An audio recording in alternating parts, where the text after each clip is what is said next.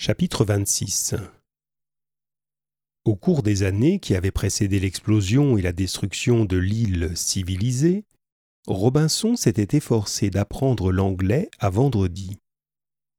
Sa méthode était simple. Il lui montrait une marguerite et il lui disait Marguerite. Et vendredi répétait Marguerite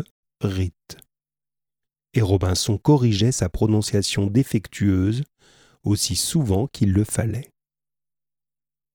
Ensuite, il lui montrait un chevreau, un couteau, un perroquet, un rayon de soleil, un fromage, une loupe, une source, en prononçant lentement chevreau, couteau, perroquet, soleil, fromage, loupe, source. Et vendredi répétait après lui, et répétait aussi longtemps que le mot ne se formait pas correctement dans sa bouche.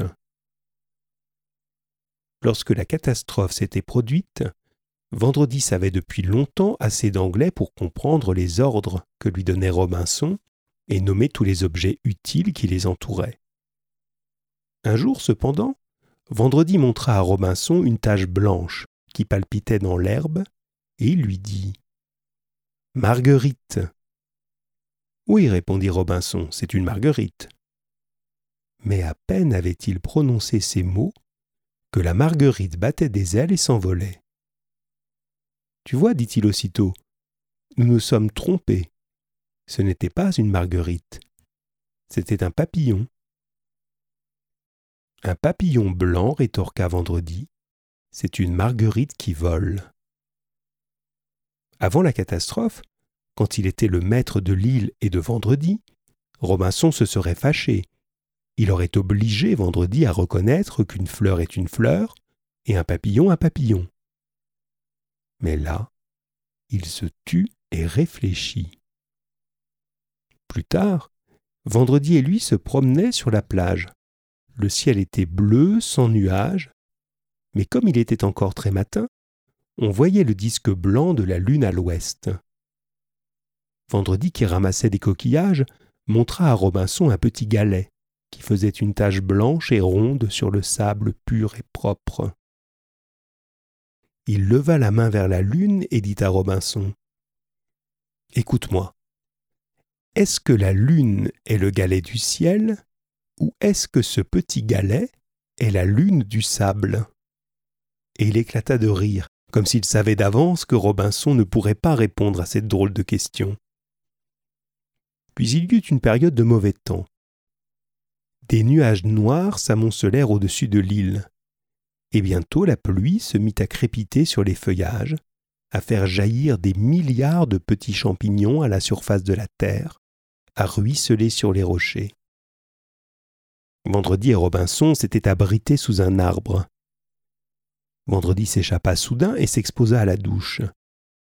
Il renversait son visage. Il s'approcha de Robinson. Regarde, lui dit-il, les choses sont tristes. Elles pleurent.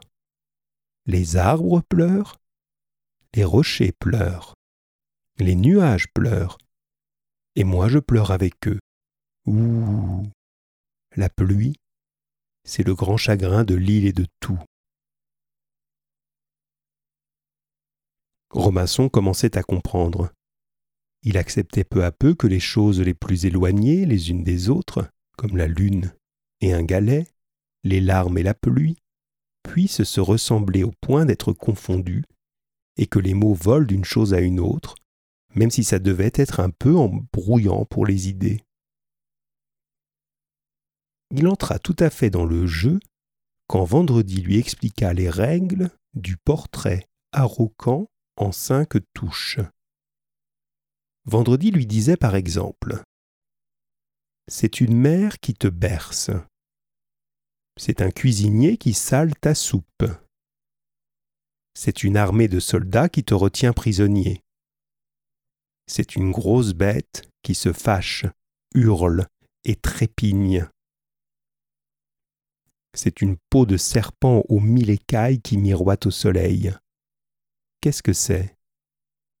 C'est l'océan, triompha Robinson. Et pour montrer qu'il avait compris la règle du jeu, il interrogea Vendredi à son tour. C'est une toison géante où deux hommes sont cachés comme des puces. C'est le sourcil qui se fronce au-dessus du gros œil de la mer. C'est un peu de vert sur beaucoup de bleu. C'est un peu d'eau douce dans beaucoup d'eau salée. C'est un bateau toujours immobile à l'ancre. Qu'est-ce que c'est? C'est notre île, Speranza, s'écria Vendredi et il posa à son tour une autre devinette. Si c'était un arbre, ce serait un palmier à cause des poils fauves qui en couvrent le tronc. Si c'était un oiseau, ce serait le corbeau du Pacifique, à cause de son cri rauque et aboyant. Si c'était une partie de mon corps, ce serait ma main gauche à cause de la fidélité avec laquelle elle aide ma main droite. Si c'était un poisson, ce serait le brochet chilien à cause de ses dents aiguisées. Si c'était un fruit, ce serait deux noisettes à cause de ses petits yeux bruns. Qu'est-ce que c'est? C'est Taine, notre bon chien, répondit Robinson. Je l'ai reconnu avec son poil fauve, son aboiement, sa fidélité, ses crocs aiguisés et ses petits yeux noisettes mais parce qu'il évoquait le souvenir du bon Taine disparu, Robinson sentit une tristesse l'envahir, et une drôle de boule se gonfler dans sa gorge et l'empêcher de parler. Vendredi s'en aperçut et s'en voulut de sa maladresse.